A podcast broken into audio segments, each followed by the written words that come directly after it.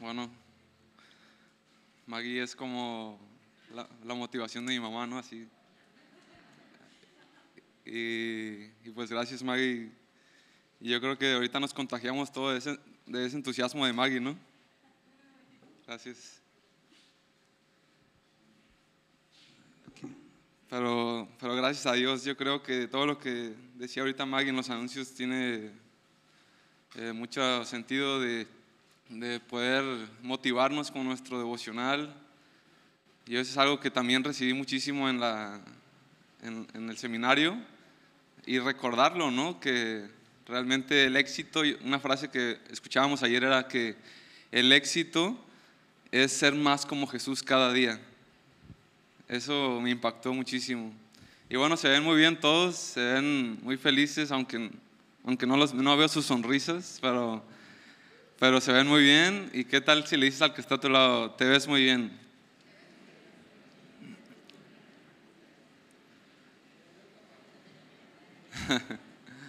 se ven muy bien todos.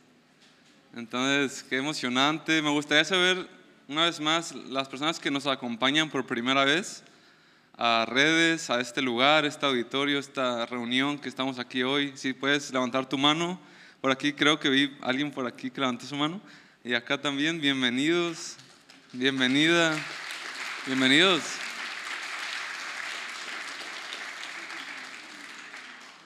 Qué alegría, de verdad, que estén aquí. Posiblemente hasta ya habían pasado antes por aquí, en algún momento, y nunca habían entrado, ¿no? Eso es como curioso cuando entras a un lugar que, que ya habías visto y que no entrabas.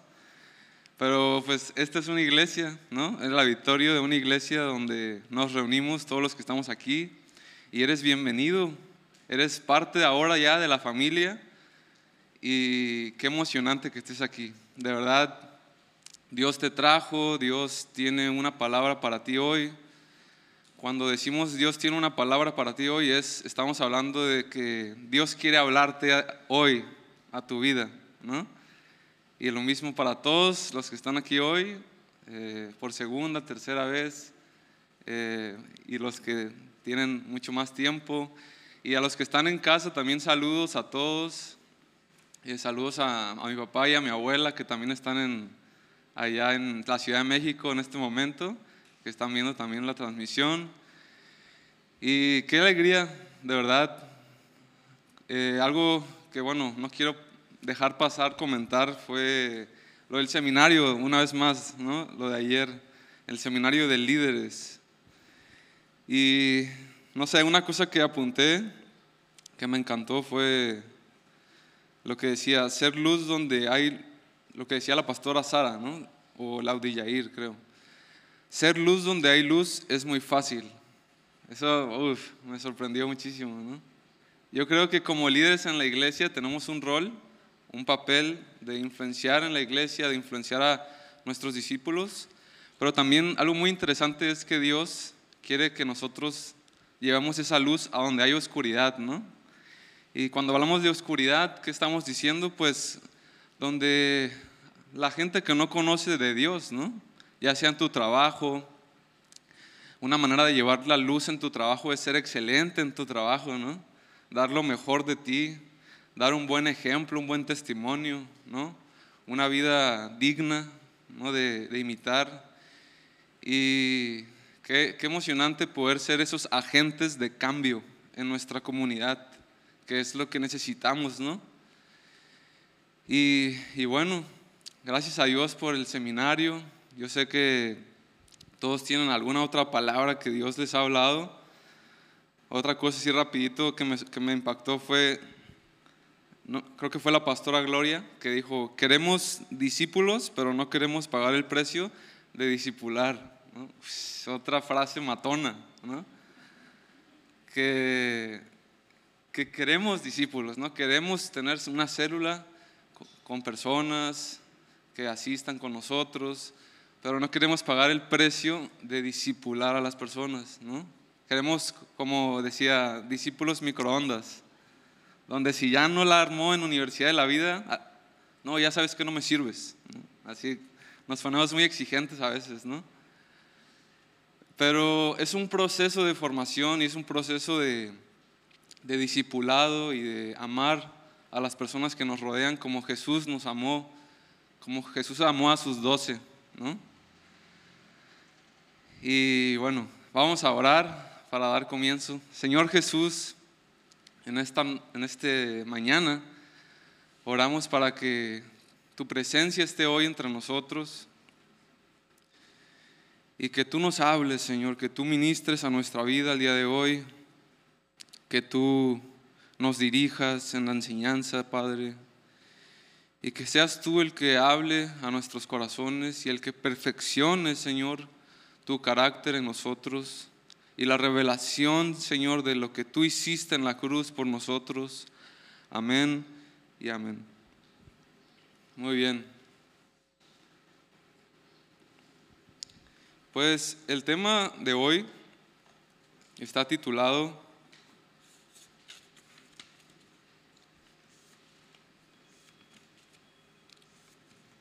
El plan de redención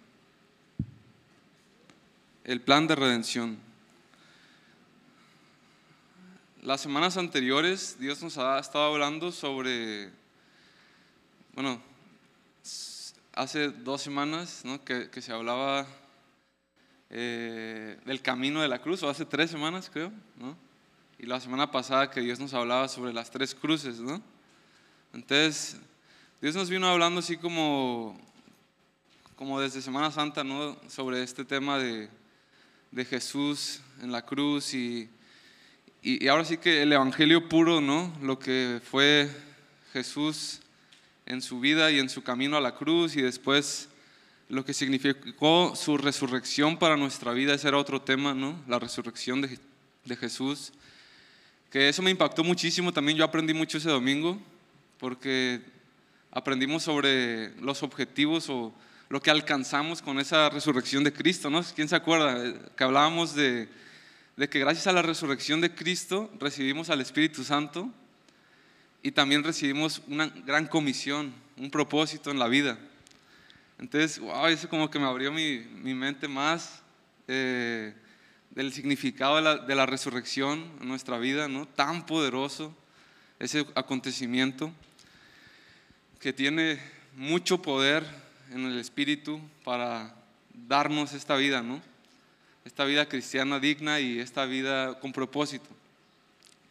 Y hoy yo eh, quise preparar este mensaje de, que está titulado El plan de redención. Y en todo plan de redención, o podríamos decir otro sinónimo como plan de salvación o plan de rescate, que son estas tres palabras que son sinónimos, ¿no? El plan de redención. En todo plan de redención siempre hay un opresor de por medio, ¿no? Por eso, por eso hay un plan de redención, porque de por medio hay un opresor. Cuando hablamos de la palabra redención, estamos hablando de liberar de una opresión causada por un opresor, ¿verdad? Entonces, en todo plan de redención hay un opresor. Y en este caso, ¿quién es? Satanás, ¿no? Nuestro enemigo, el diablo. El diablo es nuestro, bueno, es el opresor de la humanidad, ¿no? Pero Jesús diseñó un plan de redención para liberarnos de la opresión del opresor, ¿no? Y Satanás, su arma favorita o su estrategia favorita que él utiliza como medio de opresión es el pecado. Y el pecado, ¿cómo surgió? El pecado surgió como un acto de desobediencia a un mandato de Dios. ¿Quién se acuerda de ese momento? Cuando Dios le había dicho a Adán y a Eva, Él les dijo, de todo árbol del huerto podrán comer, mas del árbol de la ciencia del bien y del mal no comerán, ¿no? Eso fue lo que Dios les dijo. Ahora, no es, yo me imagino, no es que estuviera mal, digamos, el nombre de una fruta, eh, popularmente una manzana. A ver, vamos a decir que es una manzana. No es que comerte una manzana esté mal, ¿verdad? Yo, yo pienso, me imagino que esa fruta ha de haber sabido buena. O sea, inclusive ha de haber tenido como, no sé, yo me imagino, ¿eh? esto no está en la Biblia, pero yo me imagino que ha de haber sabido buena, que ha de haber hasta tenido nutrientes buenos como cualquier fruta que Dios creó, ¿no? Para nuestro bienestar. Eh, o sea, el problema no era comerse la manzana, ¿no? O, esa fruta. El problema fue que Adán y Eva desobedecieron un mandato de Dios. Y así sucede con el pecado. O sea, hay veces, y sinceramente yo puedo ponerme a pensar esto, que tal vez hay algunos pecados hasta que sales beneficiado, ¿no? Como cuando los practicas. Y beneficiado me refiero en el mundo natural en el que vivimos, ¿no? Eh, no sé, un ejemplo, ¿no? Robas, te robas algo y, y luego le sacas, le sacas, eh, ¿cómo se dice? Eh, ¿Cómo? Provecho, ¿no? Ganancia a, a esa cosa que te robaste y nunca te descubrieron y te fue bien, ¿no? Y, y generaste mucho dinero, por ejemplo, ¿no?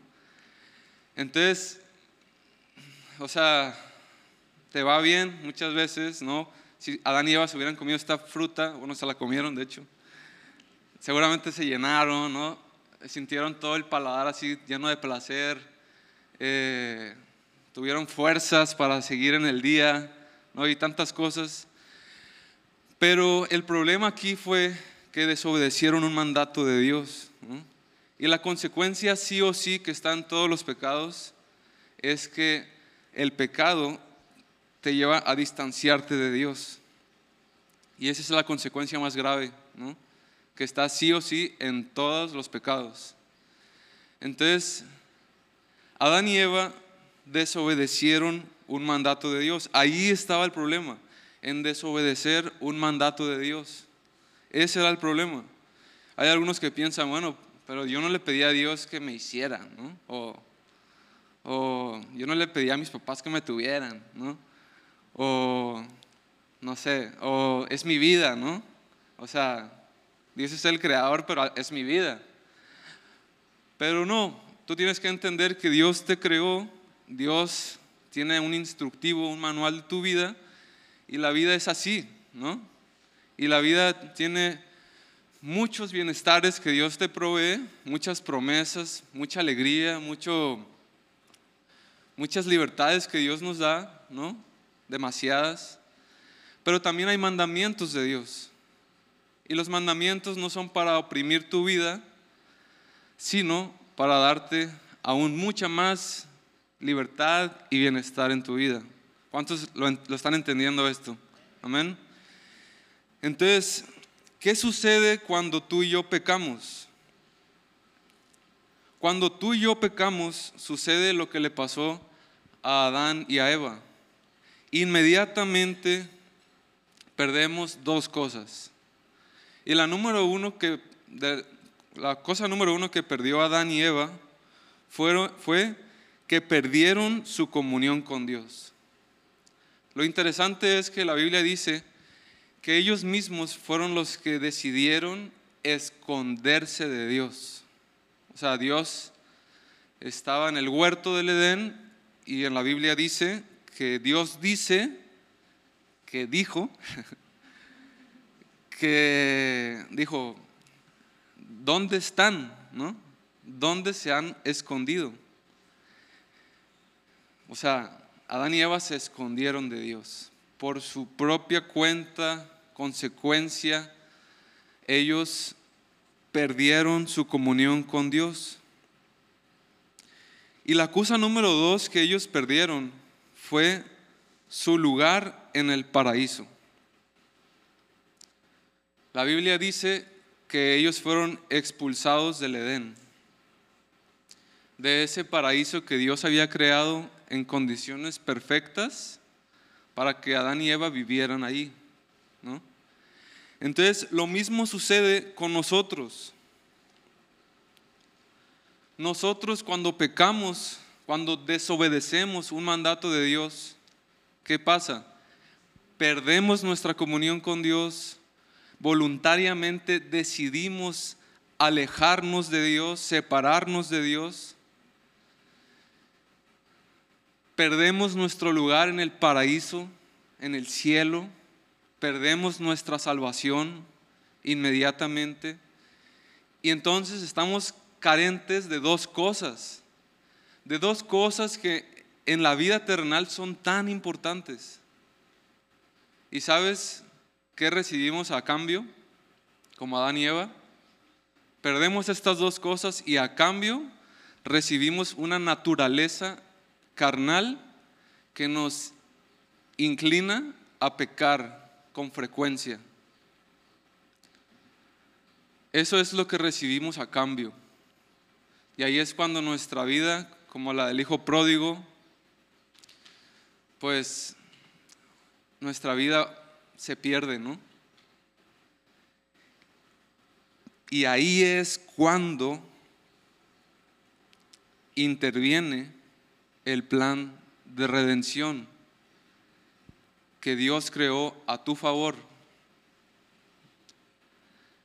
Jesús quiere estar cerca de ti. Jesús quiere que estés dentro del paraíso, dentro del, cielo, en la vida eterna. Y Él no quiere condenarte. Él quiere darte vida y Él quiere salvarte. Entonces ahí es cuando entra el plan de redención. Ahora,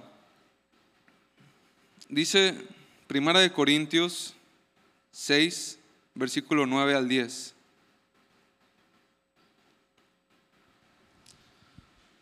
Vamos a leer juntos esto. Dice, ¿no sabes que los injustos no heredarán el reino de Dios. Y dice la Biblia, no erréis, ni los fornicarios, ni los idólatras, ni los adúlteros, ni los afeminados, ni los que se echan con varones. El siguiente, ni los ladrones, ni los avaros, ni los borrachos, ni los maldicientes, ni los estafadores heredarán el reino de Dios. Este pasaje nos abre el entendimiento y nos ayuda a entender que toda esta lista de cosas son pecados, ¿no? Son desobediencia al mandato de Dios. Y gracias a estas cosas que acabamos de leer, perdemos estas dos cosas que acabamos de mencionar, ¿no? ¿Cuáles eran las dos cosas? La comunión con Dios y la segunda, el lugar en el paraíso, ¿no? Entonces, gracias a estas cosas que hemos visto, que hemos leído, y entre otras muchas cosas similares a estas, como dice la Biblia en otra parte, perdemos estas dos cosas tan importantes en nuestra vida. Las perdemos. Pero, ¿qué es lo que Dios quiere ayudarnos a recuperar? La reconciliación con Dios y nuestro lugar en el reino de Dios. Y ese es el plan de redención. Recuperar las dos cosas que habíamos perdido a través del plan de redención que Jesús hizo por nosotros. Entonces, para empezar, hablando de, qué es ese plan de redención, a mí me gustaría mencionar esto. El plan de redención comienza en un principio con una decisión de tu propia voluntad. Y esto es interesante, miren, escúchenme muy bien. El plan de redención, otra vez, comienza con una en un principio con una decisión de tu propia voluntad. ¿Por qué creen que el plan de redención comience con una decisión de nuestra propia voluntad? Porque originalmente cada uno de nosotros pecamos desde un principio con, con la decisión de nuestra propia voluntad. con, nuestra, con la decisión de nuestra propia voluntad decidimos alejarnos de Dios. Ahora, ¿cuál es el comienzo? El mismo, pero en otro orden, podríamos decirlo, ¿no? Ahora, ¿cómo es el inicio del plan de redención? Con una decisión de tu propia voluntad por arrepentirte de tus pecados y volver a Dios. Esa es, ese es el inicio del plan de redención. Ese es, eh, en un principio, el paso a paso del plan de redención. Que tú, de tu propia voluntad, decidas arrepentirte de tus pecados, como vimos esta lista, y volver a Dios, acercarte una vez más a Dios. Fue mi decisión esconderme de Dios, ahora será mi decisión acercarme a Dios. ¿Cuántos están de acuerdo? Es, así es esto, ¿no? Y no lo digo yo, lo dice la palabra. Y cuando Juan el Bautista vino a preparar el camino del Señor, dice la palabra, que es lo que anunciaba Juan el Bautista, el mensaje de arrepentimiento, ¿no? Y así, de esa manera, con el arrepentimiento, preparaba el camino del Señor Jesús. Entonces, lo dice la palabra. ¿Cómo es entonces el primer paso inicial del plan de redención? El arrepentimiento. Repite conmigo. repite conmigo esto que acabamos de decir ya. Fue mi decisión esconderme de Dios. Ahora será mi decisión acercarme a Dios. Y el que está a tu lado, lógico. Lógico. ¿Quieren otra prueba? Dios no forza nuestra voluntad, ¿no? Así de fácil. Él es un caballero y Él nos da libre albedrío, como dice la palabra. Entonces, ese es el primer paso. Ahora, por eso mismo, cuando Jesús vino al mundo, inclusive su primer mensaje que Él predicó en la historia fue este mismo mensaje. Arrepiéntanse porque el reino de los cielos se ha acercado. El arrepentimiento básicamente es darte cuenta de tu condición actual y volver a Dios. ¿No? Darte cuenta de tu condición actual, renunciar a esa condición actual y volver a Dios. Eso es el arrepentimiento. Fácil, ¿no? Fácil de entenderlo, ¿no? Fácil de entenderlo y fácil de hacerlo también si tú quieres hacerlo, ¿no? Porque Jesús no intentó morir en la cruz por ti. Jesús murió en la cruz por ti, ¿no? ¿Cuántos están de acuerdo? Entonces, dejemos de intentar arrepentirnos y arrepintámonos de nuestros pecados. En Gálatas 5, 19 al 21 es otro versículo similar al anterior que habla de las manifestaciones de la carne. Y dice, manifiestas son las obras de la carne, que son adulterio, fornicación, inmundicia, lascivia, idolatría, hechicerías, enemistades, pleitos, celos, iras, contiendas, disensiones, herejías, envidias, homicidios, borracheras, orgías y cosas semejantes a estas, acerca de las cuales os amonesto, como ya os lo he dicho antes, que los que practican tales cosas no heredarán el reino de Dios. Tal vez aquí ya encontraste una, un pecado diferente, ¿no? Uno que se agregó más a la lista.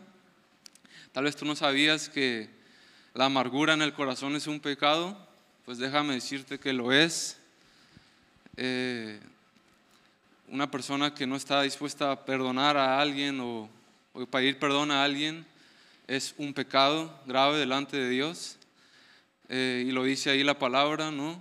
Enemistades, pleitos y entre otras cosas que popularmente ya distinguimos más. Pero date cuenta de esto. Y leemos dos versículos muy similares porque es importante que tú y yo examinemos nuestra vida. Examinemos qué es aquel mandamiento que nosotros decidimos voluntariamente desobedecer y apartarnos de Dios porque para poder recuperar esa comunión con Dios tienes que arrepentirte de ese pecado que has identificado. ¿no? Y te, te, vuelvo a decir, Dios no puso este versículo para, para condenarte, ¿no? para decirte, ah, tú eres un fornicario, tú eres un, un amargado, tú eres, no, no, no, tú eres un borracho. Dios no puso este versículo para eso. Dios puso estos versículos para que tú y yo entendiéramos de dónde nos hemos alejado de Dios o a través de qué. Entonces Dios te ama tanto que Él quiere que tú te arrepientas de ese pecado. Porque el, porque el pecado hace que tú te alejes de Dios. Entonces, no es condenación de Dios, es amor de Dios. Tira el que está a tu lado esto. Dios no te condena. Dios te ama. Y luego vas a decir, entiende, entiende. Sí, porque hay veces que uno dice, no, pues si Dios me ama tanto, pues que me acepte tal y como soy. ¿No? Y claro, Dios te recibe tal y como eres porque te ama, pero no quiere dejarte así, ¿no? O sea, no, no este, cambies el significado original de la palabra, ¿no? Entonces, Dios te ama y por lo tanto, Él quiere transformar tu vida. Amén. Muy bien. Entonces, después de este paso inicial tan importante como es el arrepentimiento y decisión voluntaria y personal de volver a Dios, ahora entonces estarás en condiciones para conocer al autor y el consumador de la redención, de la fe. ¿Y sabes quién es ese autor y consumador de la redención? Jesucristo. Jesucristo es el autor y el consumador de la redención. ¿Y por qué, está, por qué es tan importante este paso? o este siguiente momento. Les voy a decir por qué. Porque Jesucristo es la persona que te ayudará a recuperar las dos cosas esenciales que habías perdido. Solamente Jesucristo. Jesucristo solamente es el puente al camino de vuelta a Dios.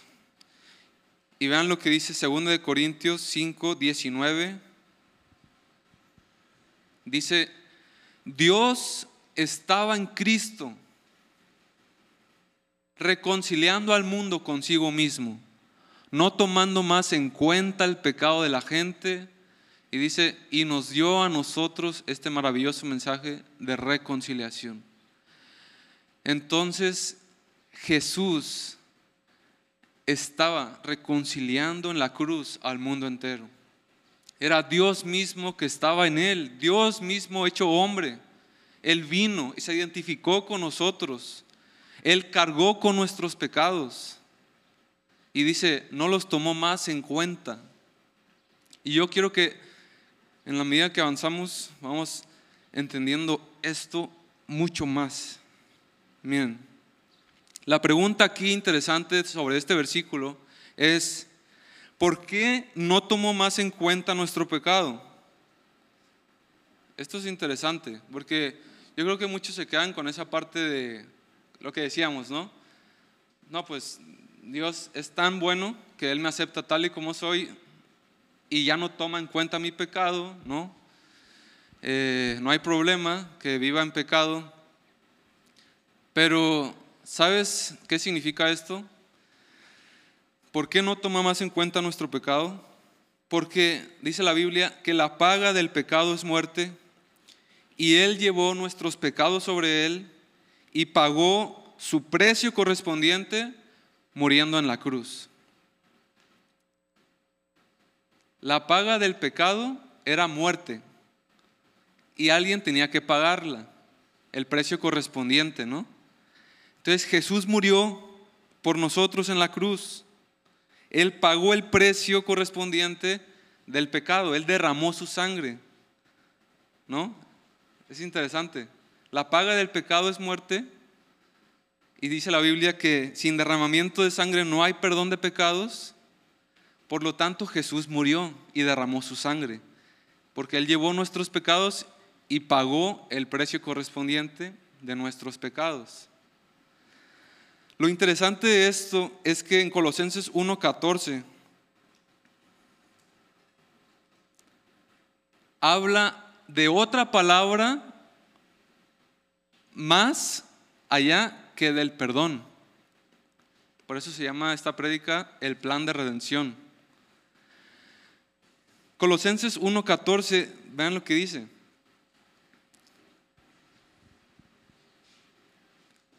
Colosenses 1.14.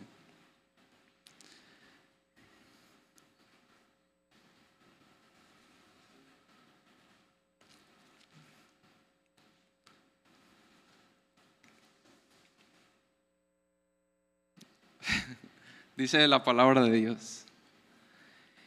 En quien tenemos redención por su sangre. Quédense con esto. Redención. Es una palabra no tan famosa cuando se habla de, de la cruz como en la calle, ¿no? O sea, cuando generalmente uno le pregunta a alguien en la calle, ¿sabes qué hizo Jesús en la cruz? Generalmente, ¿saben cuál es la respuesta? Él vino a perdonar nuestros pecados. ¿no? Siempre la gente dice eso, o Él vino a salvarnos o a perdonarnos. Pero lo interesante es que Jesús vino a redimirnos del pecado también. Dice, en quien tenemos redención por su sangre. Redención, ¿qué es lo, qué es lo que dijimos que significaba? Liberar de la opresión. ¿Se acuerdan? O sea, dejar de practicar esos pecados a través del poder redentor de la sangre de Jesús. Imagínate, la suma del arrepentimiento más el poder redentor de la sangre de Jesús, ¿cuál es el resultado? Una vida en libertad del pecado. Una persona que se ha arrepentido y que confiesa el poder de la sangre de Jesús, no peca nuevamente. No retrocede en su caminar con Dios. No vuelve a pecar porque la sangre de Jesús es poderosa. O sea, literalmente, la sangre de Jesús en lo espiritual es poderosa para quitarte esa esclavitud al pecado. Literalmente eso es lo que hace la sangre de Jesús. Y no te voy a decir que tu naturaleza desaparece, tu, naturaleza pecaminosa, porque la Biblia dice, velen y oren para que no entren en tentación. O sea, está ahí la naturaleza pecaminosa, pero Dile al que está a tu lado, pero. A ver, otra vez la frase completa, ¿no? ¿Cómo era? Este. Ay, ya se me olvidó. ¿Qué dije? a ver. O sea, antes de pero, ¿qué era? ¿Cómo? Ajá, la naturaleza pecaminosa está ahí. Gracias, Juan. Un aplauso,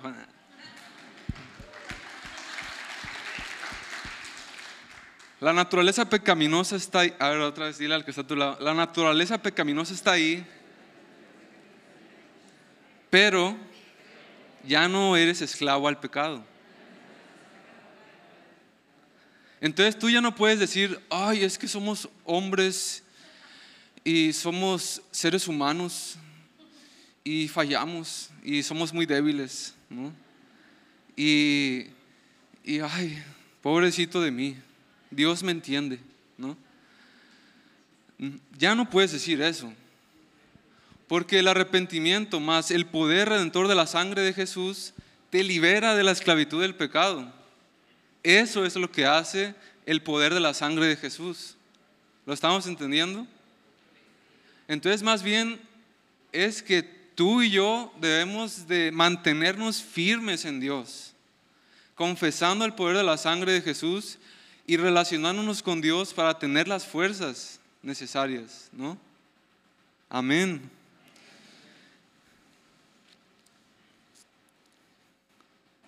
Es como lo que nos decía mi papá, el pastor, la semana pasada, ¿no? En las tres cruces. eh, algo que también, hablando de otro, del otro punto que Jesús nos va a ayudar a recuperar, como es el paraíso, el cielo. Cuando el malhechor estaba a su lado, se arrepiente, dice la palabra, y le dice el malhechor, te pido que hoy me recibas. No, ¿cómo es? Eh, te pido, sí, que hoy esté contigo, ¿no? Y Jesús le dice, de cierto te digo que hoy estarás conmigo en el paraíso. Y en tres segundos casi recuperó las dos cosas. Recuperó la relación con Dios y recuperó su lugar en el paraíso. Tres, cuatro, cinco segundos. Imagínate, si hoy tú has perdido esas dos cosas, lo puedes hacer en cinco segundos. Si lo haces hoy con todo tu corazón para Dios. Y si tú estás en el camino, no las pierdas. Porque como decían ayer en el seminario, o, el primer día, ¿no? No se trata de cómo comienzas, de cómo empiezas emocionado, motivado, sino cómo terminas. El que persevera hasta el fin será salvo, dice la palabra. No, no sirve de nada ser el hombre más sabio del mundo como Salomón si a lo último de tu vida no mantuviste estas dos cosas. Por eso, como decían ayer, el éxito en la vida con Dios es parecerte cada día más a Jesús. No predicar aquí, ¿verdad? No no hacer cosas para Dios, que es importante, pero el éxito es ser más como Jesús. Ese es el éxito.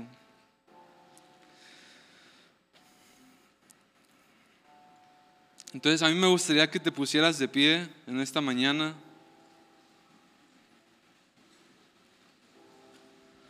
Y que sin distracciones yo te quiero decir algo por último y repetírtelo para hacer énfasis en este principio de la palabra. Mira, yo quiero que entiendas esto otra vez.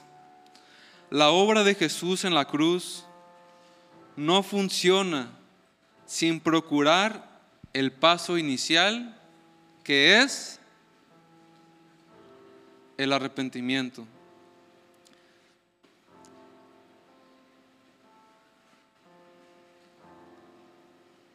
La sangre de Jesús tiene poder para todo, excepto para forzarte a ti o, para arrepentirse por ti. No, eso no tiene poder la sangre de Jesús, ¿no? Ese poder lo tienes tú, el poder de tu voluntad propia, de acercarte a Dios, de arrepentirte de tus pecados. Entonces, la obra de Jesús no funciona. No eres salvo solamente porque Jesús murió en la cruz hace dos mil años. Olvídate de eso, Eres salvo por el conjunto de tu voluntad de arrepentimiento y del plan del derramamiento de la sangre de Jesús en la cruz. Pero no nomás porque Jesús murió en la cruz. Y si no lo has hecho en este momento, eso quiere decir que ahorita te faltan dos cosas. Una relación con Dios y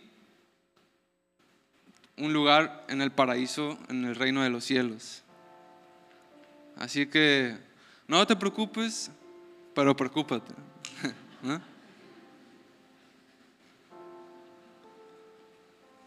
Porque Primera de Juan 1.6 dice esto, Primera de Juan 1.6, dice, si decimos que tenemos comunión con Él y andamos en tinieblas, todos digan conmigo, mentimos y no practicamos la verdad. No, no necesita explicación. Así es, amigos, pues, y familia en Cristo.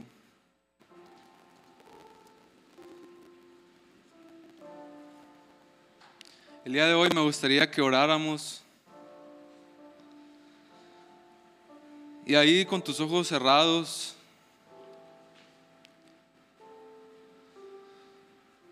tú le digas a Dios, Dios, gracias. Gracias por el sacrificio de tu Hijo Jesús en la cruz, porque sin duda alguna ese es el plan redentor para liberarme de la opresión del opresor que es el diablo, Señor.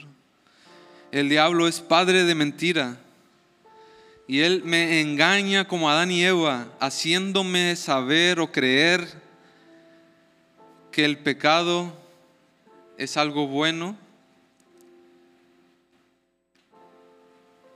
que el mentir es algo bueno, que el robar es bueno, que la fornicación es buena, que estar amargado con sentido es bueno, pero hoy Dios te dice, el pecado te está alejando de mí. Y hoy es el día en que aproveches la sangre redentora de Jesús y entonces te arrepientas de tus pecados. Porque si te arrepientes de tus pecados, entonces yo te haré libre. ¿Y sabes qué es lo mejor? Que aparte de la sangre de Jesús, tenemos al Espíritu Santo de Dios. Cierra tus ojos en tu lugar y te voy a leer esto. Dice, por tanto nosotros todos, mirando a cara descubierta como en un espejo la gloria del Señor, somos transformados de gloria en gloria en la misma imagen como por el Espíritu del Señor. Entonces no es por, el, no es por tu poder, no es por tu fuerza, sino en el Espíritu del Señor, en el Espíritu Santo.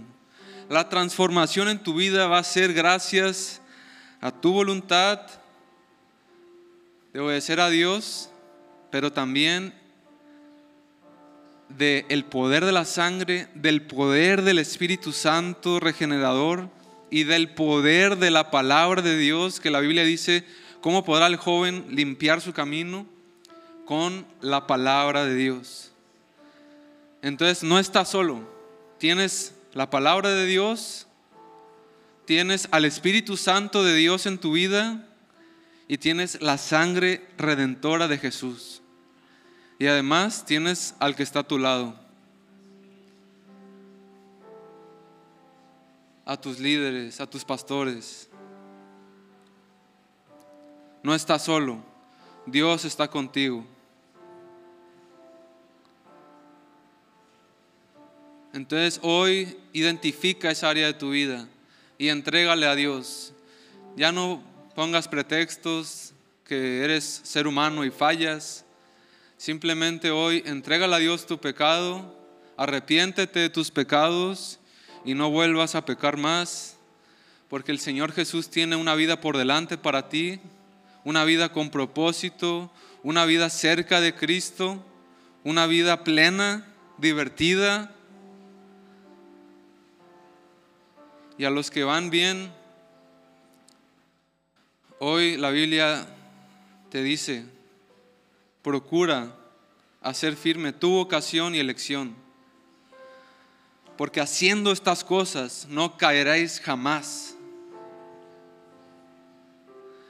Y como decía el devocional de hoy, que Él te da fuerzas como de búfalo. Y nadie, ni nada te alejará de Dios. En el nombre de Jesús. Porque el Señor Jesús está contigo a donde quiera que vayas.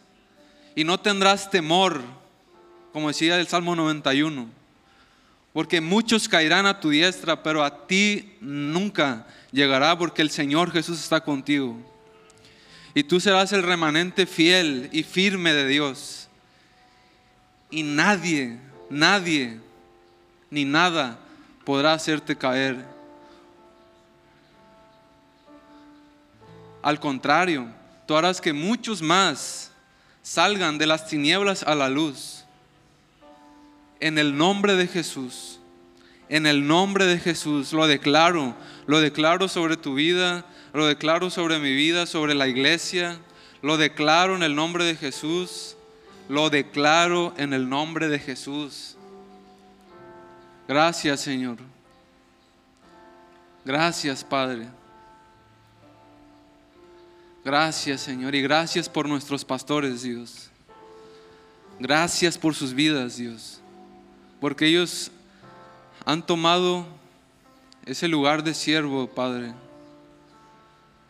Y ayúdanos, Dios, a valorarlos, a honrarlos, a no tratarlos como esclavos, sino como nuestros buenos padres y pastores y amarlos y respetarlos, procurar su bienestar, Señor. Y por qué no, Padre, también de repente poder hacerles una llamada, saber cómo están, cómo, cómo van sus vidas.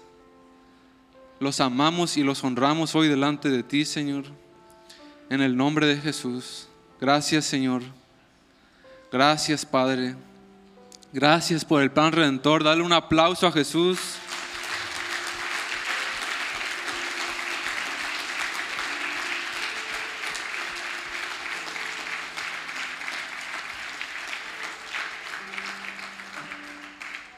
Y yo para terminar quiero decirle a todas las personas nuevas que están aquí con nosotros, hoy Dios tiene una vida por delante para ti y solo quiero decirte que, que me gustaría que hicieras esta oración conmigo.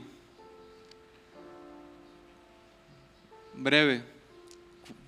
¿Lo quieren hacer hoy? Los que están aquí por primera vez, les invito a que lo hagan. Hoy van a recibir eso de Dios que posiblemente habían perdido. Y desde ese lugar hagan conmigo esta oración, Señor, hoy me arrepiento de mis pecados y te pido que me aceptes en tu reino, que me reconcilies contigo una vez más, Señor. En el nombre de Jesús, ayúdame, Padre, con tu Espíritu Santo, tu palabra y tu sangre. Amén y amén. Al final puedes pasar por un regalo que tenemos para ti también. En la parte de atrás, no sé, eh, ah, con Wendy, con Wendy pueden pasar, tenemos un regalito para ustedes. Aquí está Wendy y vamos a despedirnos con esta oración a Dios. Cántale con todo tu corazón a Él.